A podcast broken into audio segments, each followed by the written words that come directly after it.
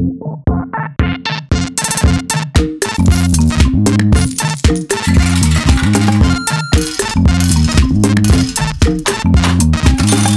e batanados. Sonoplastia. Olá, bem-vindos a mais um episódio de Bolsas e Abatanados. Hoje é sexta-feira, dia 25 de setembro, e eu estou aqui acompanhado pelo Hugo e pelo Daniel. Olá! Olá! Olá, bem-vindos novamente a este Bolsas e Abatanados. Não, não é eu é que estou bem-vindo, não é? Um Exatamente, bem-vindo, Tiago. Obrigado. E, e então, como é que vocês estão? Como é que têm passado? Tem, tem sido agradável. Já tive melhor quando não tinha a cabeça dentro de uma caixa. Sim, agora nós estamos a gravar dentro de caixas protetoras de som para retirar ru- ruídos. Ah, Eu acho que isto, e- exatamente. isto Eu- quando tivermos o episódio especial a 4, vai merecer uma foto para os ouvintes sim. perceberem Eu- como é que é gravar isto. Eu, neste momento, não estou a ver nem o Daniel nem o Hugo. Eu Acho também não estou a ver o que- Tiago. Exatamente, porque eu tenho que estar de lado na caixa. Mas, por acaso, isto é uma ocasião especial. Acho que é a primeira vez que estamos a gravar a três, não é? É, É verdade. exato. É verdade. Ok. Nunca era suposto ser a 4, mas pronto, acontece, acontecem coisas. E, Este é o eh, célebre episódio que o Daniel me quer despedir. Não, nesta, Sim, acho que não- o que aconteceu neste, para não ser a 4, foi que o Tiago recusou a entrada do Diogo na chamada. Sim, mas era, era uma entrada não, eh, não, não, sabemos, não frutífera, sabemos. não íamos. Era uma entrada a distrair, não podemos permitir. Exatamente. Mas pronto, diz lá, Daniel, tu queres me despedir de Bolsas e Abatanados? Já Sim, disseste em vários neste- episódios. Neste momento vais entrar uma nova fase e, vais, e essa fase vai durar eh, cerca de um ano. E durante esse ano, eu e o Hugo vamos tentar sustentar aqui o podcast com as nossas ideias mirabolantes. Ah, provavelmente ah, muitos episódios vão ser muito esquisitos, mas outros vão ser de alta qualidade e vão ajudar as pessoas a aprenderem a investir. Ah, tu eras aquela voz da razão e que falava mais sobre ações em específico. Ah, vamos sentir falta disso. Ah, mas, mas acho que vais voltar eventualmente daqui a um ano e cá estaremos. Espero que o podcast também cá esteja e espero que os ouvintes também cá estejam para nos aturar durante muitos, muitos, muitos, muitos, muitos episódios. Acho que sim. Eh, se calhar também pode ser uma despedida como a tua, não é? Como tu disseste há um tempo atrás. Ai, ai, eu ia- e eu ia não- embora. E não, e não ias. e não ias poder com- gravar com tanta, com tanta frequência, mas sim, ou seja, neste momento eu não me vou poder dedicar como estava a dedicar ao podcast. E atenção, para agora para os nossos ouvintes, quando nós gravamos um episódio, eh, não é que o preparemos a, a 100%, mas eh, lemos bastante ao longo da semana e ao longo do tempo. Eh, estudamos um bocado e procuramos manter-nos atualizados para tentar transmitir o, o, o maior o, o conhecimento mais acertado possível, não é? Às vezes pode não acontecer, às vezes as coisas podem ser um bocado ao lado, mas nós tentamos dar o nosso melhor. E, e é isso, eu neste momento não vou conseguir dedicar-me de- da forma que, que eu acho que o podcast merece, eh, mas sempre que tiver assim uma, um tempo livre posso tentar gravar um episódio curto como aqueles que nós começamos a gravar eh, sozinhos, não é? A dar assim uma outra novidade do mercado. E como é óbvio, se acontecer assim uma, uma novidade bombástica, eh, cá estarei para comentar, como sempre. Isso é ótimo, isso é ótimo. E, eh, e espero que não hajam muitas novidades bombásticas no sentido negativo e que as que hajam sejam no sentido positivo.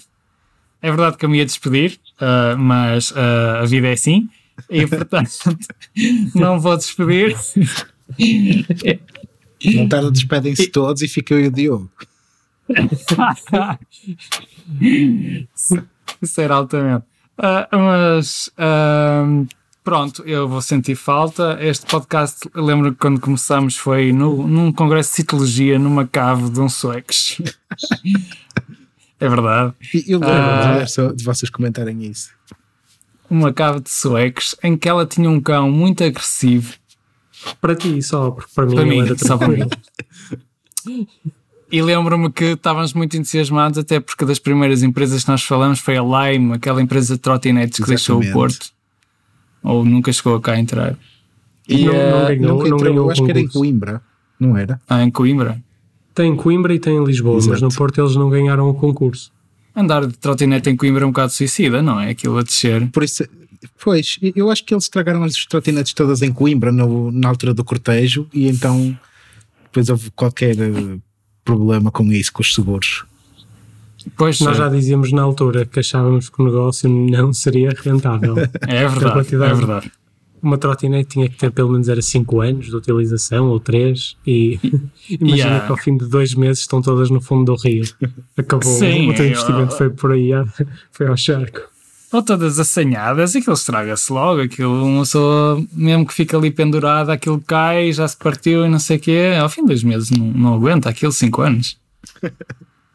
Também acho que não. Pronto, esse foi dos Mas que primeiros sim, foi, investimentos que foram, são boas memórias, são sem dúvida boas memórias. Já vai lá mais de um ano, não é? Já Quem vai mais de um que A nível económico, eh, estaríamos no. ou passamos por aquilo que passamos, não é? Foi um vai e vem brutal. Sim, sim, e que temo que ainda vamos passar mais um bocado, mas pronto, eh, mais na economia real, se calhar. E, eh, mas lá está, naquele ano nós estávamos entusiasmados porque o mercado estava a subir, mas estávamos receosos caso houvesse alguma queda. Não esperávamos é que a queda fosse provocada por uma pandemia, nunca imaginaríamos isso. Ah, e, ah, mas pronto, foi algo, algo único nas nossas vidas que certamente nos vai marcar. 2020 vai ser aquele ano que uma pessoa se vai lembrar do. "Ah, Assim, esse ano, yeah, eu sei, eu lembro. E vai ser É horrível um ano quando que nós. marca uma geração. É, é um ano que marca uma geração, em que as pessoas depois vão falar: Ah, em 2020 aconteceu isso, foi. Devia estar lá. A Mas nada menos foi que seja assim. pior daqui para a frente. Se Queres tivesse. que seja pior? Não, eu disse, vão se lembrar, a menos que daqui para a frente seja pior. Imagina que para o ano há uma guerra nuclear. Se, onde Ah, é que vai é a pandemia? Tipo, I- Isso é Sim. aborrecido. Se houver uma guerra nuclear, podemos continuar a fazer podcasts? podemos, arranjamos um Eh. bunker e temos material, desde que haja internet. Desde, Se bem que não sei se vai haver internet. Semedo depois edite, Que- desde depois o Diogo Semedo edite o podcast, tudo bem. Isso nem com guerra nuclear. Mas olha, em relação, fazendo uma retrospectiva eh, em relação a um ano e meio atrás e agora entrando um pouco na, na parte de investimentos, ou seja, tudo o que aconteceu desde então, eh, acho que é um bom exemplo para que qualquer um de nós tenha um portfólio o mais diversificado possível, não é? Eh, Sim, não sei se conta é. tudo aquilo que aconteceu. Alto? Uma voz discordante. Vamos Nós, ouvir. desculpa, nós não estamos acima de há um ano e meio atrás. Sim, estamos acima, Sim, mas a sim. questão é Então? estamos acima em vários, em vários eh, setores, não é? Quer seja, por em exemplo, em matérias-primas, quer seja em ações, quer seja Pois, em a questão é criptomoedas. que estamos acima em praticamente tudo, portanto é um bocado Sim, indiferente eu aquilo estou que eu estou escolhias. positivo. Sim, este, este ano está a ser muito esquisito, porque Yeah, eu estou muito isso. preocupado com o meu portfólio e estou positivo. Quando houve Sim, um- sim, sim. É muito estranho este sentimento de uma pessoa estar extremamente preocupada e estou positivo. E é tipo, ok, nos anos normais de depressão e, de, e, e das quedas que devíamos ter, eu devia estar a perder 20% ou 30%. é verdade. Provavelmente já Tipo, estiveste Sim, no início do ano. nós já, nós já falávamos. Sim, sim, nós estivemos negativos, eu também agora estou positivo, mas a questão é, é exatamente essa. Acho que ninguém estava à espera de uma recuperação tão eh, exagerada, não é? Falaram-se Sim. bastante nas formas de recuperação que íamos ter, de, graficamente, que podia ser a forma do, que era uma recuperação lenta ao longo do tempo, Lenta. que podia ser a forma de V, que foi mais ou menos o que se viu, que foi uma recuperação tão rápida quanto a queda. E depois havia ainda quem especulasse que a economia iria recuperar em forma de capa, ou seja, os ricos Yeah, iriam parte, recuperar yeah. rápido E e, os- e- a classe média baixa iria afundar por Não. aí abaixo. Sim. E, falta também, havia a recuperação em W, não é? Então é assim que é Ainda podemos mais uma lá. pandemia e ainda podemos chegar a essa. Atenção.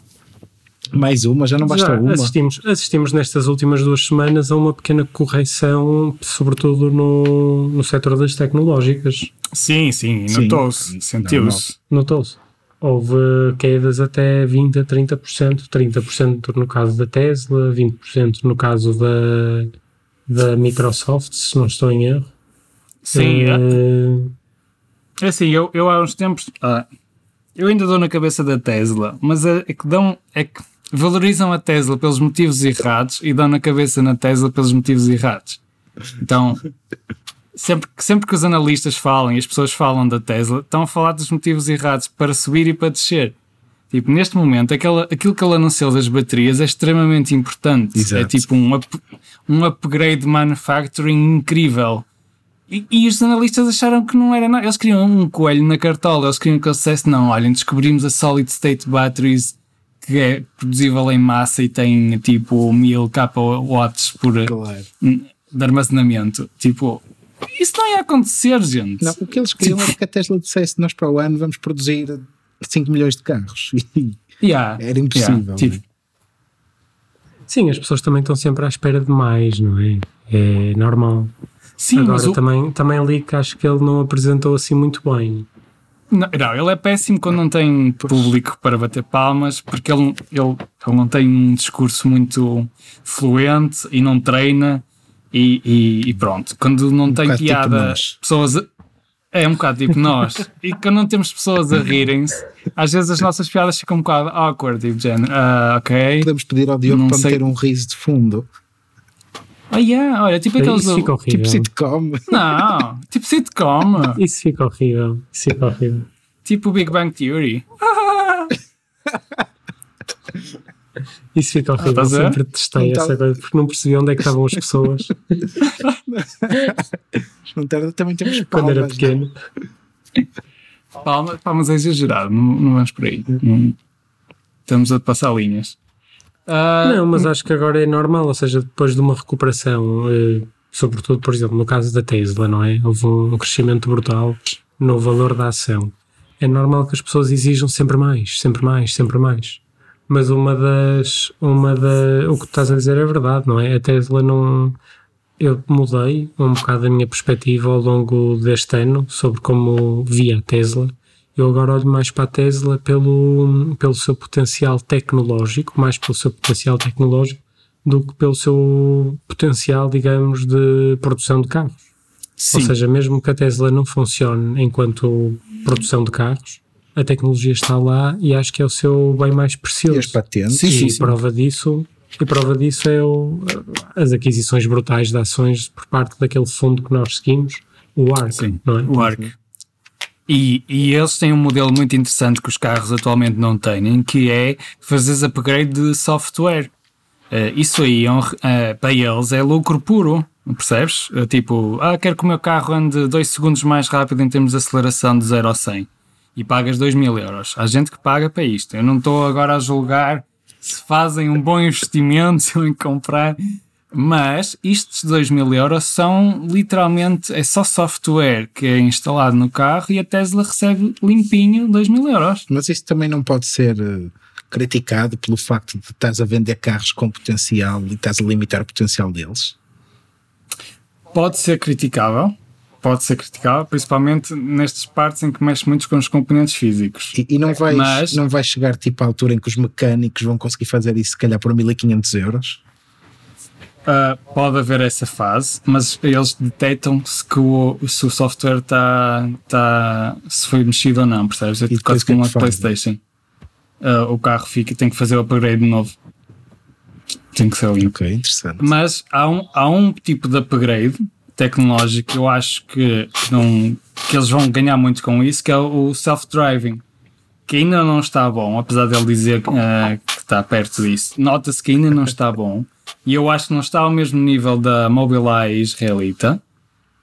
Mas tem, está, está quase em segundo. Ah, em terceiro diria que está o Waymo, da Google, que precisa de muita informação atualizada dos, das- da- dos mapas em real time e também em, em uma reconstrução 3D ah, do espaço onde vai andar, que é muito difícil, tens de fazer um- uma reconstrução 3D da cidade toda e fazer update desse, desse cenário ah, frequentemente.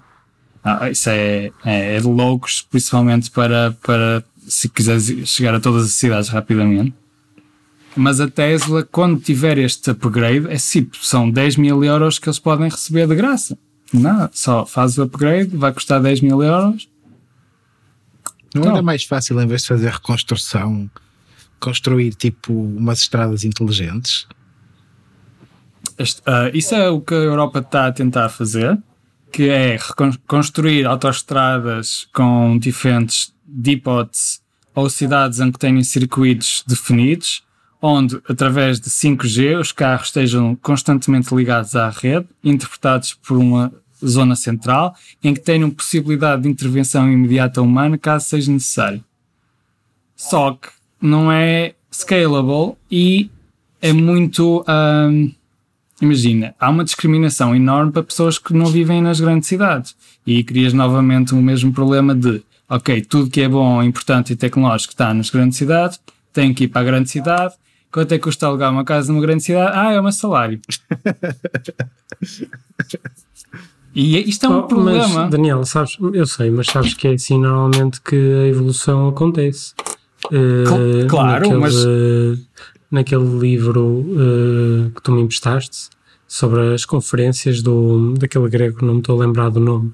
O Antonopoulos. Antonopoulos. Antonopoulos. Exatamente, o O Antonopoulos. Internet of Money. Ele fala sobre a transição, exatamente, o Internet of Money. Ele fala sobre a transição das estradas que eram só dedicadas para cavalos para carros. Eu acho Sim. que isso é o que vai acontecer naturalmente. Tem que, tem que ocorrer em algum local em primeiro e depois passa para, o- para os restantes. Tu já tens. E, e eu acredito, e eu acredito que os nossos netos eh, irão tirar a carta de carro como nós tiramos a carta de barco. Ou seja, vai ser um passatempo. Um hobby. Uhum. Tu já tens uns, soft, uns hardwares que, pelo menos, isto chegou-me chegou aos ouvidos outro dia e eu tive a explorar um bocadinho. Chama-se Mesta Fusion, que é, é uma espécie de um semáforo que é suposto colocar nas autoestradas, tem grande alcance e que te identifica imediatamente os carros todos em tempo real, onde é que eles estão, se estão a cometer infrações, se Isso, isso é Palantir, Hugo, calma. é o que é. A Palantir, Pá, mas a questão é que se usares aquela, esse, aquela empresa. se, se usares é- uma coisa desse género e, e em vez daquilo simplesmente ler as infrações, ler onde é que os carros estão a cada momento e transmitir isso aos carros, carros e peões e etc., tu não precisas ter estradas inteligentes, tu precisas é ter uns pilares inteligentes que transmitam em tempo real a informação ao carro. Está bem, isso é a estrada inteligente, percebes? É, não, não é o asfalto que vai ter a informação. Podia é, ser o é- asfalto. é lei- Porque que não- Podia, mas é a leitura topográfica da, da, da estrada com a informação do carro e conexão Só ao que se em carro. vez de teres uns satélites, tiveres um, em vez de teres uns pilares, tiveres uns satélites, Mas o satélite é muito mais difícil. Precisas ter em baixa órbita várias centenas de milhares de satélites a transmitir em tempo real. Não é nada que, por exemplo, a Planet consegue te ter programado para tirar as imagens uh, a X horas de, de cada dia. Isso é o máximo que conseguimos atualmente. Para, para teres algo em tempo real, terias de ter algo tipo Starlink, mas ainda mais denso, porque precisavas de A fotografar. É, não, não é viável. Depois eu explico o que é que é Palantir. Sim. Entretanto, ia aproveitar isto para falar sobre o, WeWork de 2020, que é a Nicola, não é? O a falar Sério? de- Eu só disse desde o início que isto era uma treta. Mas o pessoal ali a comprar aquilo, ui, não, isto vai vencer a Tesla. E olhem, Eu, gente, isto não. eu, para, eu, para picar um bocado do Hugo, vou dizer o seguinte: que é, imagina quem comprou quando a ação valia 90 dólares. Não faz sentido pensarmos nesse tipo de coisas. Isto é uma piada porque recentemente houve o IPO de uma empresa que é Snowflake e atingiu no primeiro dia o all-time high de 319 dólares e eu só comentei, imagina quem comprou a 319, isto porque passado duas horas já estava a 250 e o Hugo disse logo, não podes pensar a curto prazo. Epá, mas a, a Nicola já todos nós sabemos que é uma desgraça, não é? Agora Estava imagina quem comprou a 90 ou, Pronto, mas também podes pensar quem é que comprou a 10. Está a 19, é o dobro. ou a do... Sim, sim, sim, é verdade. Não sei qual foi o all-time low daquilo, o all-time mas... low, eu acho que foi. dez- ah, desculpa, não. Não é 18 nada. É, pá, eu estou a ver aqui 10.20. Olha, podia ter duplicado. Olha, vou já deixar aí uma ordem. Quando chegar esse valor, eu compro. Tu estás a comprar lixo, meu. Epá, há quem compra lixo, Não. então. É verdade, Não, mas é, é- verdade. A General Motors, pelos vistos, confia. Yeah. Pá, mas, não, Eu mas nós confiamos na isso. General Motors, é essa a questão. Eu não confio na General Motors, meu. Eu só digo uma coisa: o CEO, que, é o antigo CEO, não é? Eh, Demitiu-se durante o fim de semana e tipo, desapareceu do mapa. Apagou a conta do Twitter e acabou. Já ninguém sabe dele. O resto, pronto, já não digo Yeah, mais. yeah. Pagou o Twitter, pagou o Facebook. E agora deve estar numas ilhas quaisquer, sem extradição, a gozar com o pessoal. Ah, yeah, ele ah, roubou, basicamente. Mas isto, isto, isto vai-se descobrir, estamos aqui a especular, mas ah, vai-se descobrir quando eles fizerem a investigação, e isto só exemplifica o problema de às vezes nós estarmos a acreditar em histórias que as, que as empresas contam e isso não se traduzir na realidade. E uma pessoa tem que estar atenta nisso quando está a investir, porque há coisas que batem certo, outras que não batem certo. Um, e a Tesla tem coisas que não batem certo. Tipo, se vias o Elon, o Elon achava que este ano íamos ter carros autónomos. Ele é muito especulativo nesse sentido também, mas acaba por concretizar. A Nicola, o que estava a propor, não, não, batia, não fazia sentido nenhum. Daí a importância de quando estamos a investir numa empresa, eh, sabermos mesmo que é que eh, estamos o a que é que empresa faz, o que é que ela tem e pronto, tentar investigar eh, ao máximo para depois não ter eh, desagradáveis surpresas. é não é? explorar, é não olhar para as notícias, porque já se sabe que as notícias podem todas Oh, vir. estão sempre enviesadas, muitas Claro. vezes aquilo é. uh, convidam para a Bloomberg um CEO que vai falar da sua empresa e depois ele mostra a nova graphic card, diz que tem uh, o dobro da potência da anterior e depois vão ver, vão fazer os testes e não, olha, é só, é só 25% afinal.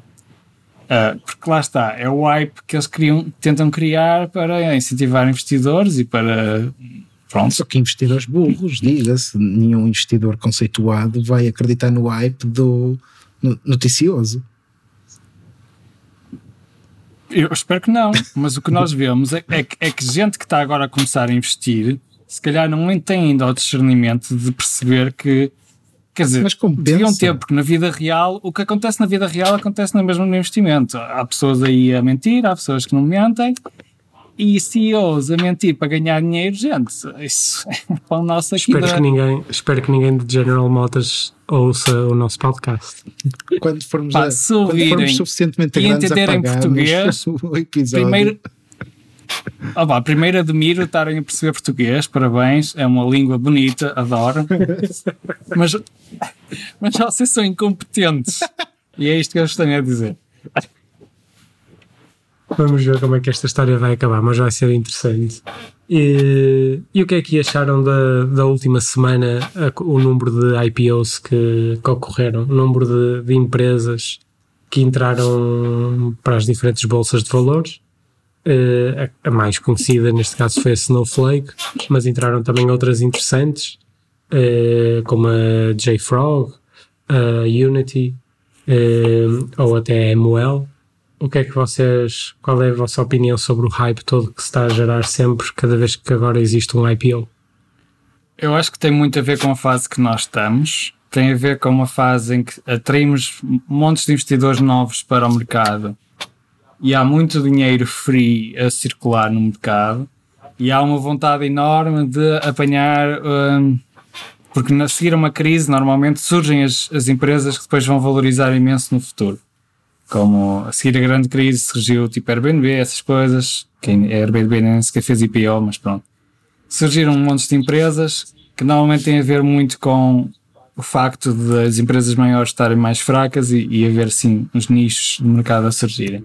Neste caso, o nicho de mercado é a tecnologia, então todas as empresas de tecnologia novas que surjam, as pessoas ficam excitadas com isso. Há, há, há que discernir o, trigo, o joio do trigo, não é? tirar todo o joio e ficar só com o trigo porque há certas empresas que não acho que vão valorizar assim muito ou, ou até podem não ter o futuro que uma pessoa está à espera. Não sei o que é que tu. Neste no, caso, no caso da Snowflake, acho que, o- que tudo o que se gerou à volta dela é justificado, não é? A quantidade de empresas que utilizam os seus serviços e depois não é só isso, é que algo que não estávamos à espera. Warren Buffett comprou Entrou a numa empresa no IPO. Yeah, tipo, se e não é só o Warren Buffett, também uma empresa grande como a Salesforce também entrou, mas neste caso quem, quem chama mais a atenção é a Berkshire Hathaway a entrar, não muito pesado, mas entrou eh, no IPO, não é? É surpreendente, é normal Sim. atrair excitamento. Sim, devemos, devemos dizer que, apesar do Warren Buffett ter dito que nunca ia entrar numa IPO, neste caso está explicado porque muito da, da parte de processamento da própria empresa da Berkshire passa por Snowflake. Abre Ah, parênteses, ele entrou no IPO da Ford em 50 e tal. Mas pronto, Ah, fecha parênteses. Já tinha entrado. Pronto. ok, mas, mas ele diz que não, que não, que, que não, que não quer. Ah, mas ah, o problema das IPOs é que há sempre alguma discrepância entre o que os insiders sabem e quem está fora não, não sabe. No caso da Snowflake, tem um modelo de negócio interessante que é basicamente o AWS da Amazon, mas ah, com algumas nuances que a tornam vantajosa. E é- acaba por ser uma competidora à pri- principal cash cow da, da Amazon. Quanto à Unity, a Unity per se é, é, um- é uma espécie de. Não sei se vocês jogam jogos, não sei se alguém joga jogos. Sim, sim, pronto. É uma plataforma que tu podes Unreal? criar os teus jogos. Sim, pa- para jogos e simulações eh, existe dois grandes sistemas, há o Unreal e há a Unity, eh, que são competidoras e eh, têm diferentes vantagens e diferentes mercados de jogos e diferentes modelos de, de financiamento. Imagina, se, tiveres, se quiseres usar Unity, pagas X royalties, acho eu, e, e um, para o Unreal, não sei bem como é que funciona. Pronto, é este o modelo de negócio deles. Claro que o gaming tá, é uma indústria que está muito forte, as pessoas normalmente ignoram porque acham que é, que é um jogo de crianças, mas eh, as crianças cresceram e agora são os adultos que estão, que estão a trabalhar. Ah, e é uma indústria de, de bilhões.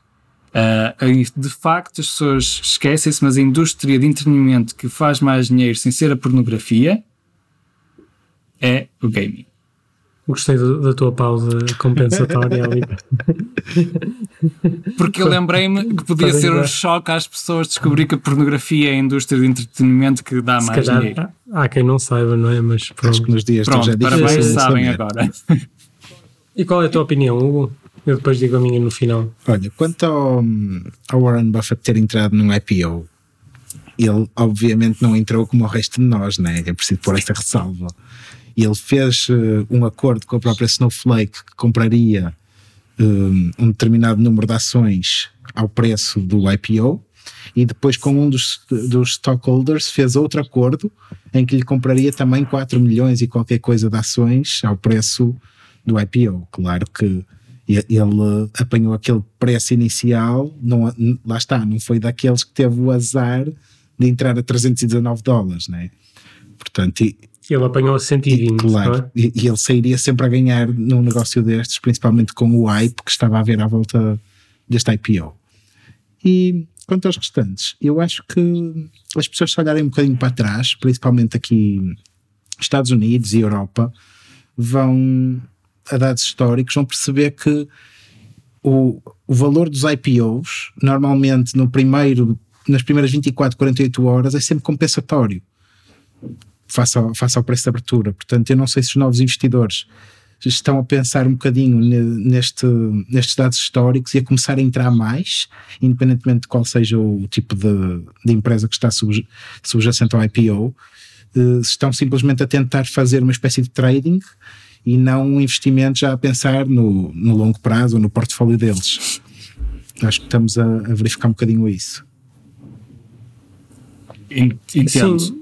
Entendo. Sim, em, em relação, Não por exemplo, a um IPO mais recente, que foi o da Big Commerce, aconteceu isso, que é, houve um boom no início, eh, o valor da ação disparou, eh, e passado duas, três semanas começou a voltar ao valor eh, quase início do dia de abertura, não é? Para depois disparar novamente e agora estabilizar. Pronto, acho que também, acho que no início, logo nos primeiros dias, acho que as pessoas pensam mais em trading, aproveitam esse comboio inicial e tentam alavancar dessa forma. Eh, acho que o preço só estabiliza passado alguns meses, na minha opinião. Sim. Uh, pronto. E, e a longo prazo, normalmente as pessoas acho que neste momento não estão a pensar muito, mas a maior parte dos nossos rendimentos vão surgir por compounding e isso precisa de tempo. Sei que é uma coisa horrível Certo. quando eu digo isto às pessoas, ah, é preciso de tempo. É preciso tempo para as coisas, é preciso tempo para os vossos portfólios, para a vossa carreira, para as vossas relações, é preciso de tempo.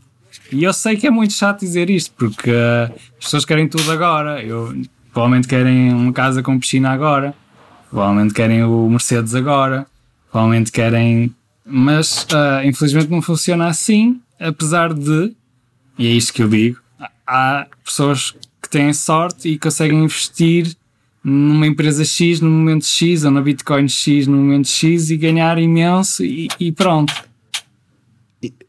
É claro que isto acontece na vida, mas isso não quer dizer que vocês Sim, possam sim, apostar tudo que isso, que se isso que vai acontecer. É a mesma coisa que vocês jogarem no Euro Milhões, como eu vou fazer no sábado, e Que amanhã. Que no sábado. que amanhã eu vou comprar bifes ao corte inglês e, eh, e, e vou jogar no Euro Milhões. Isto acho que tem que ficar, isto fica para um pós, para, para, para, quando acabarmos de gravar. e, hum, e acreditar, porque depois vocês ficam com uma espécie de. Em vez de pensarem racionalmente no vosso portfólio e de uma forma eh, a longo prazo, vocês vão estar à espera sempre da- do next thing, da próxima coisa que vos vai salvar. O, é o cavaleiro que vem aí e vai, ui, vai, vai mudar tudo. N- Não. sim, sem dúvida. Eu acho que é- é estas últimas duas semanas em que imensas empresas, pelo menos com ideias boas ou com produtos bons, acho que foi um- foram duas semanas realmente inesquecíveis. Eu não entrei em, em nada porque prefiro ver como é que as coisas evoluem, vejo se o preço estabiliza ou até espero pelo menos até um quarterly report para perceber como é que está a empresa. Uh, mas uma que passou ao lado, que eu depois estive a ouvir e a ler e a investigar, foi mesmo a JFrog. Uh, não sei se vocês conhecem. Já me Uh, a falaste. JFrog, a JFrog disponibiliza basicamente uma espécie de uma app que permite que os sistemas estejam constantemente em atualização. Ou seja, não precisa estar à procura da atualização, ou a atualização não precisa de, de ocorrer com a paragem do, do programa. Basicamente, aquilo corre por trás e está sempre a atualizar o sistema constantemente. E é uma empresa que tem clientes como a Sony, HP, American Express, Adobe, Amazon, Google, a Microsoft, a Netflix, e que passou completamente ao lado de, destas notícias, que foi um bocado abafada pela Unity e pela Snowflake, eh, e aí está, foi uma das que me chamou mais a atenção. A outra foi a MOL, que é mais na nossa área, minha e do Daniel, Sim. e que aparece como um, um- rival, não é? Da, da Teledoc, mas eh, numa escala ainda menor, mas que já demonstra algum potencial, só que eu ainda não investiguei a fundo, mas parece-me também uma, uma ideia interessante, porque no espaço da telemedicina, de certeza que não vai haver só um, só um vencedor. Não, não. ou E, se, eu ou se acho- existir um, vai ser à custa de adquirir outros, não é? Sim, sim, ficar um mega conglomerado. Eu acho que a telemedicina é uma coisa que vem aí em peso e que de alguma forma, por algum prejuízo que existe em relação à, à profissão médica, em que tem que ser presencial, eu acho que a telemedicina vai, vai baixar o custo e facilitar o acesso a cuidados médicos a muita gente. É, e é algo que vem aí e que e por ter este fenómeno de baixar o custo e ser mais barato e permitir um acesso mais rápido, ah, vai, vai, vai, vai se espalhar como fogo. Sem dúvida. Pronto. E ah, agora, para as despedidas, recomendações. Querem que diga uma recomendação de, como sempre, não é? Claro. série ou, ou livro? Claro. Claro. Deixa ver, eu, olha, eu ainda não consegui acabar Sopranos, é o que estou é o que estou a Não fazer podes agora. recomendar esse. Eh, Estou a, estou a adorar. Posso recomendar, perfeito. Já não tinha recomendado. porque, a, a série porque a está. entrevista que vai sair amanhã temos essa recomendação já. Mas não já- interessa, posso, posso, posso então, ou seja, outra. confirmar a, a confirmação de Sopranos, mas eu vou, vou deixar outra, outra recomendação. É aquela série da, da Netflix, agora não me estou a lembrar do nome, está-me a dar uma branca. Qual? Aquela série alemã eh, Ah, o Dark? que é de. O Dark, exatamente. Já viste? É bom, é bom. Vocês já viram? Olha, Eu já vi- é, já vi alguns episódios. Bem, eu normalmente gosto de produções alemãs eh, e este acho que está muito bem conseguido, quer a parte histórica, quer a, em- a nível de atores. É uma história confusa que precisa mesmo de atenção, eh, mas vale muito a pena. Perfeito. Vale mesmo Ok. muito a pena. Então, Pronto, para agora recomendações. Para recomendações de livros, já falamos do Almanac de Naval Ravikant, que está gratuito na net e vale a pena, vale muito a pena, já o li duas vezes. Ah, e para série, vou recomendar uma série francesa chamada Family Business e é, é sobre uma família judaica que tem um talho, aquilo corre mal e então resolvem ah, ser traficantes de marijuana. É muito fixe. Uh, tem aquela, aquele tipo de, de comédia francesa que, que é muito fixe para quem, para quem, para quem gosta. E onde é que está? Uh, Está no Netflix. Ok. E tu? Eu vou deixar, não, não vou-me afastar das séries, estou sempre a falar de séries e livros. O Daniel, num dos episódios anteriores, sugeriu música, portanto eu também vou envergar por aí e vou sugerir procurarem Mike e Mike. Tem uma história Ok. bastante interessante de vida e de como chegou ao, entre aspas, sucesso eh, que tem agora e tem músicas eh, bastante terra a terra, bastante atuais e com uma vibe muito boa. Ok, fica a recomendação dada. Não, é ótimo. Nunca me tinha lembrado por acaso de recomendar, tipo, imagina, música ou Daniel uma peça de teatro. portanto, Realmente, nós cingíamos, nós cingíamos sempre a livros, séries ou filmes, mas olha, não, não sabia. Para grande ideia, sem dúvida. Obrigado. Obrigado, obrigado. Foi Daniel que recomendou, E- portanto. Sim, não, ó, ó, estou a dizer obrigado pela recomendação e pela ideia. E pronto, agora temos que tentar gravar um episódio a 4, não é? Uma os- melhor. Os, os membros todos do BAV. E- Essa aí vai ser mais difícil, mas, mas vamos tentar. Tudo depende da disponibilidade do nosso produtor, que anda muito ocupado. Anda, e faz muito bem, e espero eu também estar tão ocupado como ele. Mas eu também espero que sim, tens que estudar muito. tenho. isto- Era a desculpa que o Aramis dava nos Três Mosqueteiros. Podes. Ah, dizia, dizia que, tinha, que, que tinha que estudar e, estudar? e, e estudava. Então eu espero aspas. estudar muito. espero estudar Depois tens imenso. que deixar aí recomendações de uns livros. Eu, eu deixo, eu deixo. Eu depois vou, vou deixar, não te preocupes. é Muito isso. bem. Olha, obrigado ao Diogo Semedo e à. Manuva Room. Os nossos agradecimentos Obrigado. ao Media Maneuver Room por eh, ah. uh, editarem e produzirem o nosso episódio. E acho que é isso. Uhum. Um abraço a todos. Obrigado, Tiago. E até à próxima. Um abraço. E até ao próximo episódio para Tiago aos dois. e Daniel. Tchau, tchau. Tchau. Até para a Tchau. Tchau. Um, dois, três. três. três. três. três. três. três. três. três. 40 Sonoplastia.